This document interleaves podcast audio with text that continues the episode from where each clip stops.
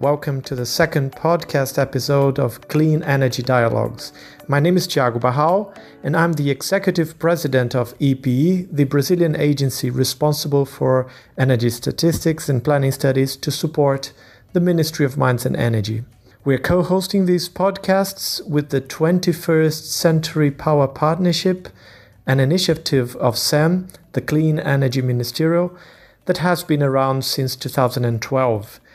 EPE and the National Renewable Energy Laboratory, NREL, are strong partners in helping to run the Power Partnership Initiative.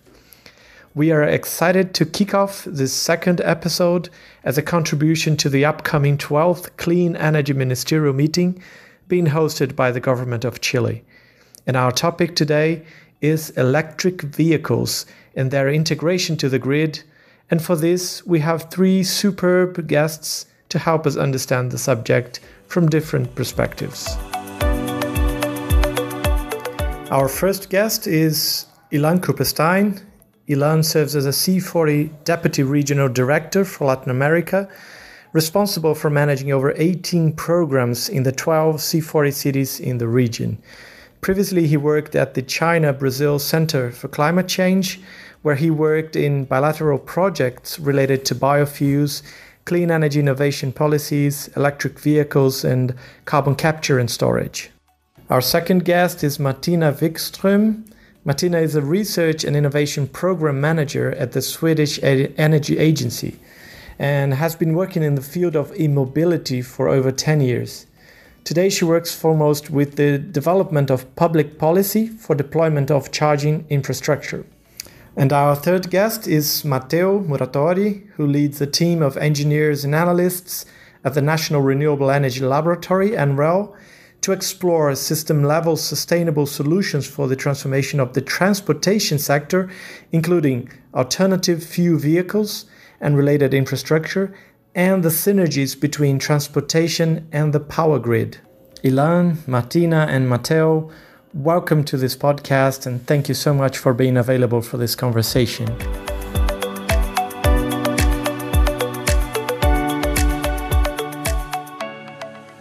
Martina, I have a first question for you. Well, the highest penetration rates for EVs today are in Europe. In countries such as Norway, plug in hybrids and light duty battery electric vehicles have reached 50% of total annual car sales.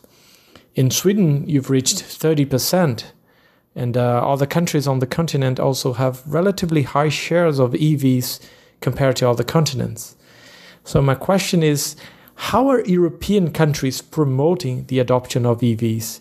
How much of this growth is based on subsidies or price signals, investment in charging infrastructure, environmental regulation, and of course, long term business strategies in the car industry? Uh, what happened in Europe last year? As you mentioned, Sweden surpassing 30% of EVs in the new car sales. And we saw that EU in general went from a level of 3% of new car sales in 2019 to 11 in 2020. That was really the result of new EU regulation put into force, which implies a stricter CO2 emission target for the OEMs operating in Eh, the EU market. This target is fleet based and stipulates a target for new cars that is 95 grams of CO2 per kilometer. This means that OEMs that don't reach this target has to pay substantial penalties. And we see that this EU regulation creates a strong push for the EV introduction rate in the EU. However, these EVs are not evenly diffused over uh, the European countries, but we see them concentrate in different markets, as you mentioned, um, Sweden as well as uh, Netherlands. And these markets have favorable conditions, and these conditions are no longer really based on national incentives and purchase incentives, but more importantly, these markets have been working continuously with uh, EV promotion for a long time. And perhaps in the beginning it was a lot of purchase incentives, but it's also been working with public investments in charging infrastructure and also capacity building in different levels of the public system, both local, regional, and national level. And this has altogether sort of prepared the society for this. And this is the EU, but this has always also been the case of Norway. There they worked also uh, with generous incentives, but they have done this continuously for a long time. If you look in the case of Sweden, it's just not promotion, but also a lot of R&D investments to really understand the impact of more electric mobility. And we have also been focusing quite a lot on removing unintended barriers, such as legal barriers. Thank you. Now, Ilan, I'd like to hear from you now because we heard from Martina about EV experience so far in Europe. So, my question is how can you relate the conditions in Europe with those in Latin American countries? And I mean socioeconomic conditions, income, urban infrastructure and services, and mobility patterns. And if I also may ask, would you have any good examples in terms of public policies that focused on the adoption of EVs in the region in Latin America? And how do you measure their success and cost effectiveness? Hi, Thiago. Thank you for your question and for the invitation. This is actually a good question, uh, which I believe we can uh, separate because electric vehicles have different markets, for instance, for private vehicles or for trucks and buses. Regarding electric vehicles in general, in Latin America, uh, we see several uh, policies being already implemented. The most common uh, EV practice in the region is the exemption or reduction of vehicle import taxes. We see this in Panama, in Argentina, Brazil, Colombia, Ecuador, Mexico, Uruguay that have already mandated breaks on EVs. Another policy that we can also see in the region is tax breaks on purchases. Uh, this is something that we see in Costa Rica, in Ecuador, in Mexico, uh, while some other cities have partly implemented this, like Peru and Uruguay. However, among the incentives lacking to a greater extent in the region are those related to the use and circulation of vehicles. This is something we see in Europe. For instance, in Norway, there are municipal regulations that incentivize the use of EVs in certain areas of the city where only EVs can park, for example. So uh, these are multi scale incentives that we are still developing in the region. Having said that, Latin America is a leader in the deployment of electric bus fleets led by Chile and Colombia. So these two countries now focusing especially on the fleets in Santiago and Bogota have the largest electric bus fleets outside of China, as we know still concentrates most of the electric vehicle market. And this is due to several reasons. The first one is in Latin America over 70% of all trips are taken on public transport. So it seems right to start the transition from a public transit perspective because this brings additional benefits and value to the transition rather than focusing on private EVs, which, although they are important, it is still crucial for climate, environmental, economic, social reasons, given the inequalities in the region, to prioritize the quality of public transit. The second issue is most countries in the region uh, can benefit from a relatively clean grid.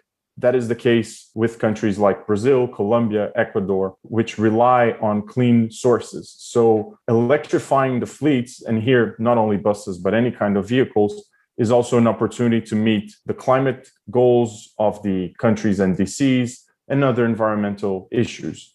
And finally, uh, we, we should highlight that in Latin America, we saw a, an innovative business model where the energy utilities entered into contracts with operators and sometimes the bus providers in a leasing contract. That was the big uh, innovation in the contracts in both Chile and Colombia with differences. But this is really an innovation that could be taken elsewhere and could be spread to other parts of the world.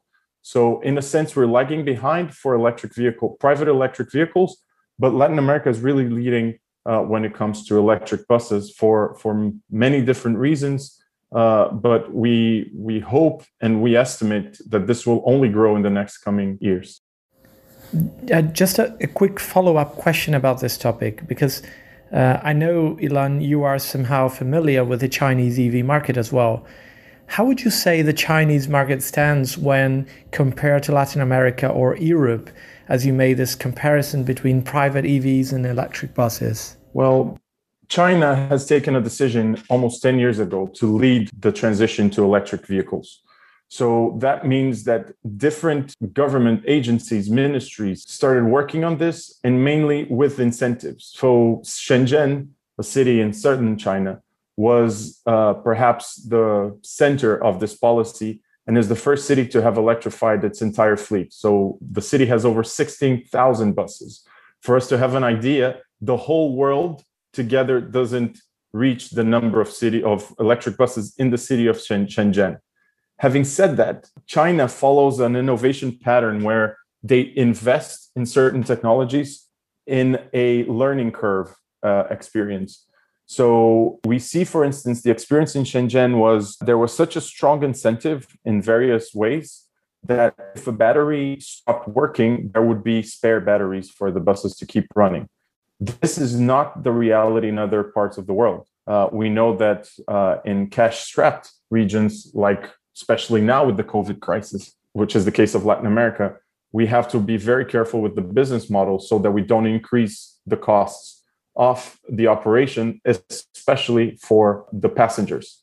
So, uh, what we can learn from China mainly is the technical issues. So, the as one of the key topics here in this conversation, the integration with the grid, what kind of adaptations were needed in the the parking uh, garages for the buses, how did they how how did the batteries uh, perform under different situations?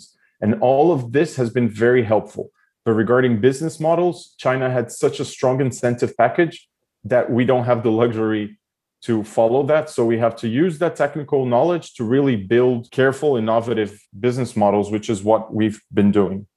Well that's really interesting. Thanks for sharing uh, these comparisons between different countries regions and their experiences. Now, Matteo, we've just heard from Martina and Ilan about trends of scaling up the adoption of EVs. But let's now take a look at the integration of this growing number of EVs, their charging stations, and the grid or power systems, more broadly speaking. How do you how do you see we can prepare for this integration to happen efficiently? Uh, I would say, in other words, splitting this into two questions how to plan for the proper upgrades to the distribution systems, and what other tools can enable EV grid integration besides physical upgrades to the distribution systems. Hi, Thiago. It's great to be here with you today and nice to uh, virtually see everyone. It's a, it's a, pleasure to join this great group. Uh, the transportation is the fastest growing source of greenhouse gas emission globally. Uh, given that the system is highly dependent on petroleum today, uh, even though, as we have heard earlier, the Scandinavian countries are really leading uh, the transition to, to electric vehicles.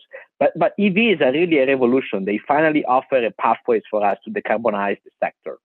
Uh, and what we are seeing is that many studies are projecting that EV would be highly successful, both for personal as well as for commercial vehicles. So, so talking about light duty, uh, two, three wheelers, cars, pickup trucks, but also the buses, trucks, delivery vans uh, that, that run on our roads.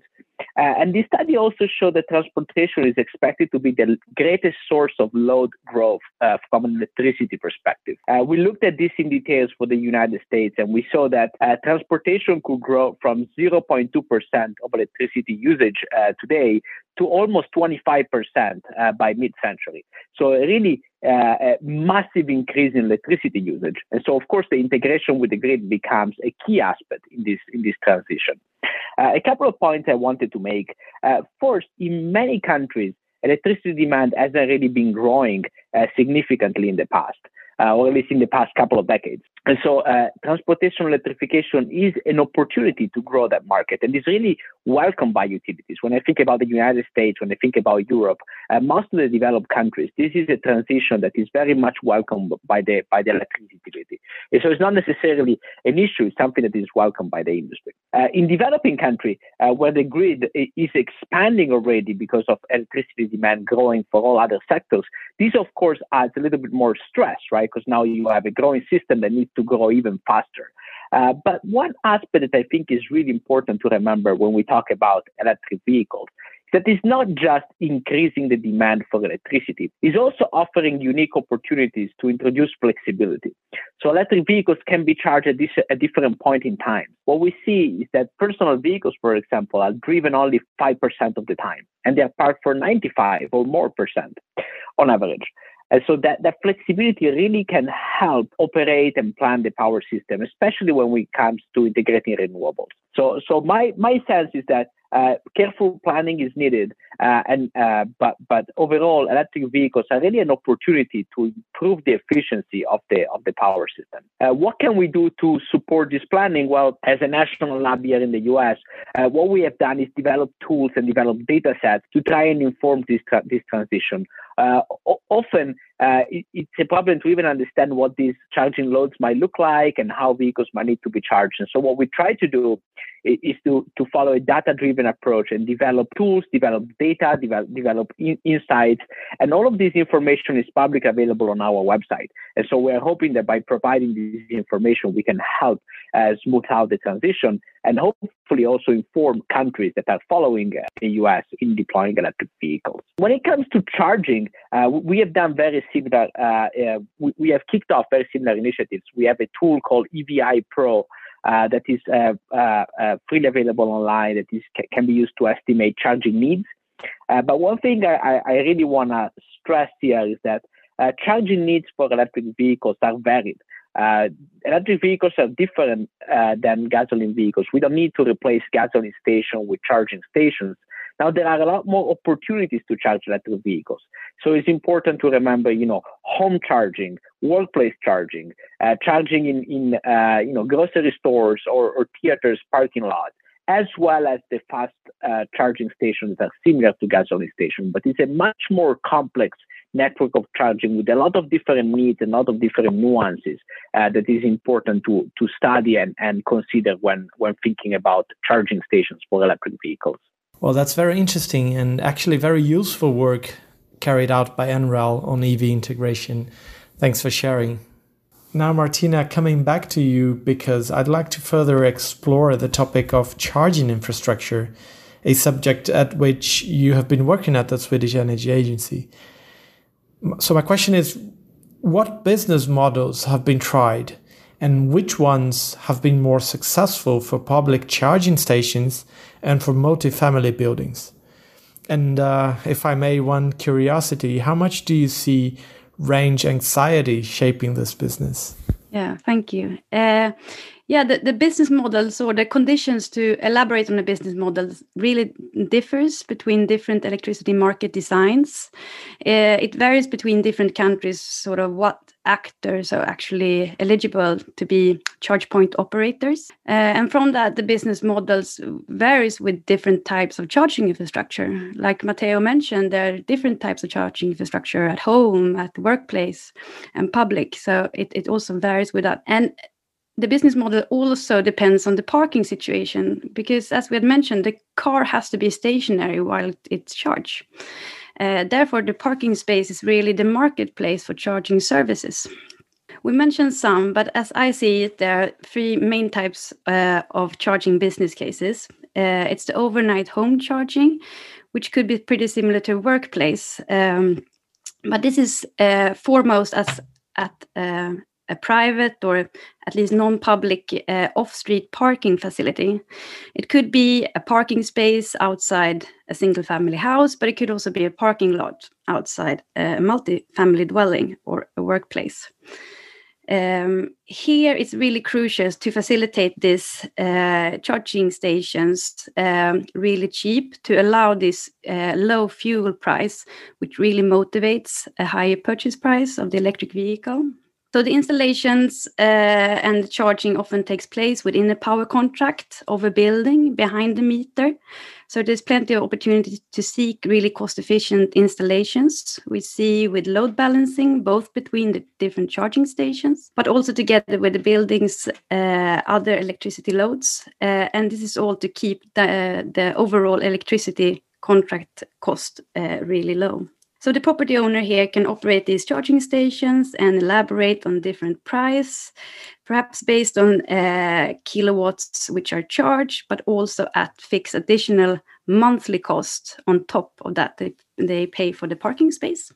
So that's the uh, private overnight charging. And when we look at public charging, we really see two business cases one for the on street charging along sort of uh, the streets and the pavements, and we see the off street uh, charging stations. And the off street charging stations are often deployed at existing parking facilities. Um, and could be deployed at the same uh, principle as private off-street charging. It's really easy to get these installations cost effective, um, offer this as a quite low cost. However, at least the European charge point operators are still exploring at what destinations this type of public charging uh, is attractive and where the there is a market demand and also a willingness to pay for this charging. Uh, in Sweden, some business models for this is to have a fixed additional fee on the parking space when you have a charging station, because the core asset here is really the park parking space. That's the expensive uh, asset and the charging is really seen more of as a service upgrade. But when you look at on-street parking it's really visible. You see it you can sort of see it and understand that it's it's it's good for charging. Uh, but it's, it's a rather uh, expensive installation compared to the off-street charging. And on-street charging is quite often perceived as sort of home charging for families living in households in cities. Uh, however, it could be difficult to have this on street charging offered at uh, a low enough cost for these families to sort of get their own uh, business case of buying an EV. Uh, and then there's also the, the fast charging, either on, on uh, along streets or along highways. Uh, at least in the Nordic, this is really a complement to the much cheaper uh, overnight uh, home charging. So we see quite high willingness to pay this because uh, you don't use it every day, and if you if you understand that you don't use this every day, but more of as a complement, uh, you have we see that there's a willingness to pay for that. And here we see um, different business model based on both that you pay per kilowatt hour, but also per minute, which depends on what the charge point operator decides on. Well, that's very interesting to see the range of possibilities, and uh, well, I believe they will continue these these um, um, business models and, and solutions will continue to evolve as more EVs are integrated to the fleet and more drivers will demand charging infrastructure and services uh, in in the cities. Ilan, I have another question for you.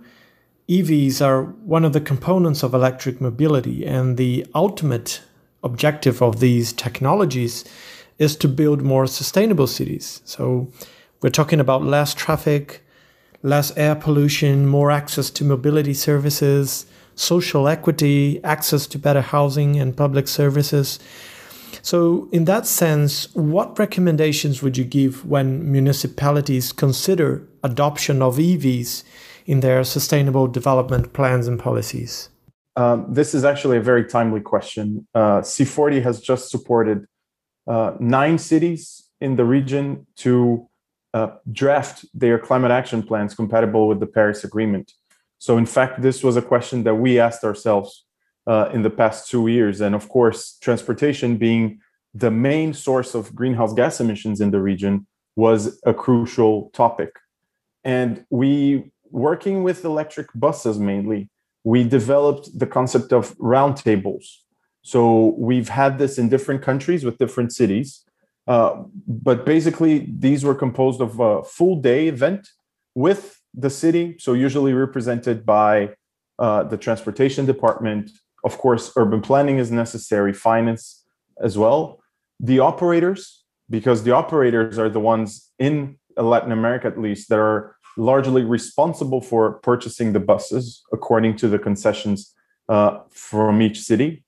Uh, the financial uh, agencies, so the national development banks, private banks, uh, BNDES, for example, in Brazil, or Findeter in Colombia, uh, Bancolombia, which is a private bank. So you have to bring the finance sector as well.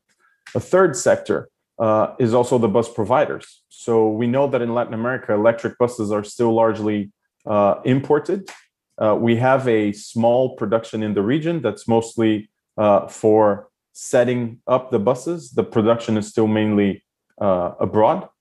but they are still here. We need to bring those those providers to understand the prices, the products that are available, uh, and also the energy utilities, because the energy utilities today they can play different roles in uh, the transition to uh, electric, especially electric bus fleets, because they have been working both as partners in the project, but also as financiers. This is what has happened in other countries and is still uh, one of the preferred business models for cities that are now pursuing this transition.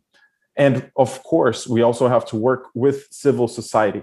We have to uh, work in communication strategies, in awareness strategies to bring to the general public the benefits of electrification so that people can understand what does that mean for their lives that's as you said that's better air quality that's better service the an electric bus usually uh, is less noisy. Uh, it also uh, has less movement, so it's a it's a more pleasant trip on an electric bus rather than on a diesel bus. Uh, so we need this awareness uh, raising uh, campaign. But most importantly, we need to understand that this is not a transition that anyone will do by themselves. So within cities, we definitely need to work with the departments of transit, but also departments of urban planning, for example, so that new building codes, for example, uh, have a mandate for charging stations, for instance, or something that we're also developing with many cities to, is to have a zero emission area. That means that cities can define a specific part of the city, usually in downtown uh, areas, that will be zero emission areas at, in a certain timeline. So let's say 2030, 2035. Uh, that means these areas will include only zero emission vehicles, both private and public, that there will be uh, incentives for walking and cycling, that there will be strong nodes of, of both bus, subway, train uh, uh, systems. And this will then become part of, of a, a bigger uh, strategy for sustainable cities. Uh, and finally, uh, the business opportunities are only now starting. So, for example, B2G, so bus to grid, this is a huge opportunity that uh, operators have with working with utilities to find better uh, deals, basically, so that buses can also uh, provide energy to the grid. For instance, uh, school buses they the most for 91% of the time they're stopped. They they don't run. So for that time if they have their batteries charged in peak hours they can actually uh, provide energy to the grid while they charge in off peak uh, hours usually during the night this is not so smooth for general public buses as we know they run for uh, longer periods of time but it's still applicable uh, especially for off peak hours also for the public transit. A second opportunity is the second life of batteries. So uh, there have been interesting studies going on in different countries in the region to understand what is the residual value of the batteries after usually seven or eight years, which is now the industry uh, life uh, of a battery, so that they can be used as stationary storage uh, batteries. For how much can they be sold to the utility, to hospitals, to schools, to other buildings, so that they can be used for another uh, eight or 10 years? And how can we get this value in the original business model so that prices also go down? There are many opportunities and many uh, complex and interesting factors that we're still taking into account, uh, but they should all be on the table when we're planning for this kind of transition. Yeah, in fact, electric vehicles should be part of a broader system, right? Based on a broader perspective uh, and a range of policies and technologies to make cities more inclusive and more sustainable. So that's that's the goal, the ultimate goal, right? Matteo, I'd like to come back to the topic of EV integration to the grid. The integration of EVs seems to require additional clean power generation may require grid expansion, may also require grid upgrades, as well as a smarter management and connectivity of both the power system and EVs. So, my question is how do EVs fit into a clean energy transition in the power sector without being a burden? And in that sense, how can uh, EVs complement and support this transition? Yeah, Thiago, that's a really good question. We are often asked whether EVs are, are a burden for the system, and, and, and people uh, often talk about EVs. Uh, will it be EVs break, uh, quote unquote, the grid? That, that's a question that we're, we're often asked. Uh, so in 2019, US uh, Drive, which is a public-private partnership, including the Department of Energy here in the US, a lot of automotive, electric, and energy industry, uh, teamed up and published a report where we basically looked at how much expected new load um, EVs could introduce and we compare that to the rate at which the system has expanded in the past, starting from the, the mid 50s, so the 1950s here in the US. And what we found is that the system expanded in the past at rates that are that are greater than what it would what would be required uh, to support electric vehicles. So so when we when we are asked whether EVs are going to break the grid or are a burden, uh, I, I, guess one uh, one really uh, clean and nice answer is just looking at the past and say like, hey, we expanded the grid faster than what it would be needed to accommodate vehicle electrification. So the same way that we did in the past, uh, we don't really foresee any problem in doing it in the future. Uh, so, so that's our sort of looking backwards uh, at, at, whether EVs uh, could be a problem. When we look forward, we see even more opportunities and even more excitement. I think there are two trends that are sort of uh, colliding with one another. The first one is electrification of transportation, right? And, and other end users as well. But electrification is a game changer because uh, today transportation relies so much on petroleum. Uh, the other trend is the integration of renewables into the power system. And we see renewables cost uh, dropping over time, and we see a lot of projections and forecasts really showing that renewables are going to play a critical and major role in future power systems. So these two trends are sort of converging, and there are key synergies between these two technologies. So one thing that variable uh, renewable uh, energy sources uh, really uh, uh, struggle with, if you will, I'm not sure if struggle is the right word, uh, but it's this concept of variability, right? You can decide, you cannot decide when the sun shines or when the wind blows, right? And so the system now loses a little bit of flexibility. You can't dispatch a, a solar power plant the same way that you do with a fossil power plant where you can just decide when you want to burn the fossil fuel. So the system loses some flexibility on the supply side, and that's where EVs can really complement this transition by offering flexibility on the demand side. So, so uh, we we have seen uh, that the integration of uh, electric vehicles and renewable energy sources can really complement each other and increase the synergies and the, the efficiency of, of the, the integrated system. Uh, we have done a couple of big studies uh, that looked in general at electrification, but again, electric vehicles played a prominent role. One is, is called the Electrification Futures Study, uh, EFS, and one was a study looking at how we can decarbonize the city of Los Angeles called LA 100. And both studies are, are publicly available, or all the, the underlying data and results are publicly available. So I really encourage people to go and check out those detailed results on our on our website. But in both studies, we saw something interesting. Uh, you know, uh, combining high level of electrification on electric vehicles with the transformation of the power system towards a, decarbonized power system that has a lot of renewables really led to decreased electricity cost for all consumers, not just for, for EV drivers. Basically, what happens is that the flexibility in loads really makes it so much easier to plan and operate the power system. And the system is just more efficient and it costs less for everyone. So, so the value of this flexibility is tremendous and, and can really benefit all consumers. So, uh, um, to tackle your uh, your question on how EVs can complement this transition, I think they are a great complement for the decarbonization of the power system and, and really a unique opportunity to decarbonize the two largest sectors in, in terms of, of greenhouse gas emissions today, uh, transportation and, and, the power system. So, so I, I really see the two going hand in hand and moving forward to, to help us reach a more sustainable future. Thank you, Matteo, for your insights. Very good. Well, we are now heading to the end of our episode, and I'd like to have a last round to ask each of you to share one positive thing about the country uh, or region you're based in that can make us optimistic about the clean energy transition. Ilan, can you start, please? Sure, Thiago. I think I've I've said that at the risk of repeating myself, but we see a commitment from cities in Latin America to move towards electrification, mainly of buses.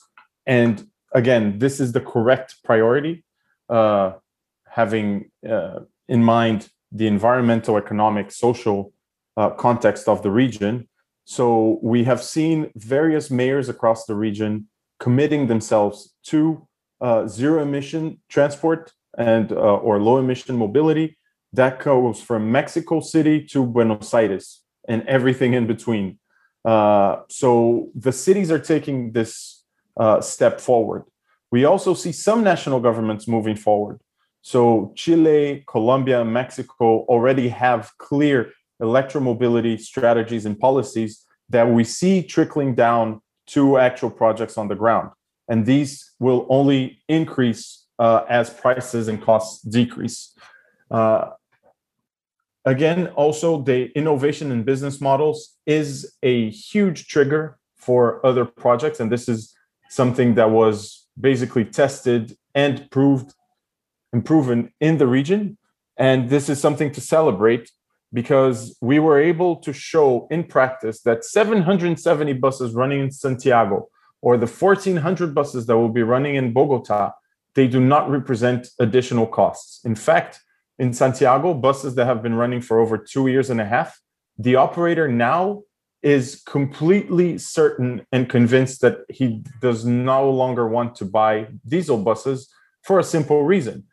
As much as he is uh, committed to environmental or climate goals, it's a matter also of finance. Uh, the costs are lower, the costs are more predictable because he doesn't go through the cycles of the diesel price. He knows exactly how much he's going to pay for the next 10 years for the electricity. The cars are actually more efficient in terms of service. This has been already also uh, documented. They are more efficient in their service than diesel buses. And people uh, have also, uh, the, the passengers have also approved and shown a considerably higher rate of, um, well, uh, acceptance and approval for electric buses than diesel buses. So I think this is a great story to tell from Latin America. There's still a long way ahead. Uh, the current moment really demands uh, even bolder actions with the crisis in the in the transport system. We have to keep uh, well accelerating this change, but also using this very uh, delicate moment that we're living in as a an opportunity to also improve what can be improved right now. So one key thing is the separation of uh, the contracts, for example, for buses between the operation and the acquisition of the buses. This is key. This allows for better transparency, for better operation, and also for other means of financing the electric buses. This is something that not every country has done, but it's definitely a step forward. And we really hope at C40 to continue telling the success story for years to come. Well, that's positive prospects from Latin America. Let's move now to Europe and hear what Martina has to tell us. I would like to bring the notion that the Swedish truck manufacturers, uh, Scania and Volvo, expect 50% of the trucks um, sold in 2030 in uh, the EU to be battery electric. So that's every second uh, truck. And that's only the expectations of today decided policy, uh, which means that the number can only be tweaked upwards from there. Well, thank you, Martina. Interesting numbers and also positive prospects from Europe. Now, Matteo, uh, what would you like to to share with us and highlight as a positive uh, or something that makes you optimistic about the clean energy transition? Sure, Thiago. And uh, I, guess one interesting aspect as I was listening to, to Ilan and Martina here uh, is that I, I, I, think a lot of what they said is the same thing that I'm seeing here in the United States. And so, uh, so, so perhaps this is really a global uh, transition and global transformation. I totally agree with Ilan, the consumer engagement and showing the value of, of, of, vehicles on the road and how they can benefit in terms of maintenance and in terms of fuel costs and in terms of performance is critical. And it really makes me think that that that the the adoption is going to ramp up. And as Martina said, the engagement on the on the manufacturers is, is surely a, a key aspect. And we're seeing the same things here in the US. Uh, maybe as an engineer, I will add a third dimension to what they just uh, mentioned, which is the technology progress. You know, batteries in particular uh, um, evolved tremendously over the past 10 years. Uh, I think the cost of batteries uh, just 10 years ago was over a $1,000 a kilowatt hours. And today they are at about 150. Uh, so, so, a tremendous uh, drop in, in cost over just 10 years. And we are expecting batteries to drop below $100 per kilowatt hours in this decade, uh, so in the 2020s. And, and we think that that's really the tipping point uh, at which going to a to a uh, to a dealer to purchase a car, uh, consumers are going to start seeing a gasoline version, electric version costing the same. Um, and so now you have the same purchase price, you save on fuel, you save on maintenance, you have better acceleration, you have no noise, the pathway to, to decarbonization, you don't have pollutants emission, you don't have your kids uh, breathing all that, uh, all, all, the, all those pollutants that come out of tailpipes. And that, that really, uh, I think, is, is indicating a convergence towards a transitions for, for electric vehicles. So, so I think technology is really important. But, but again, I, I I agree with Ilan and Martina. The consumers, the engagement, the the OEM movement towards EVs are all working together, and I think they're working together at the at the global level. Uh, this is this is not a regional transition; it's something that's really happening all over the world.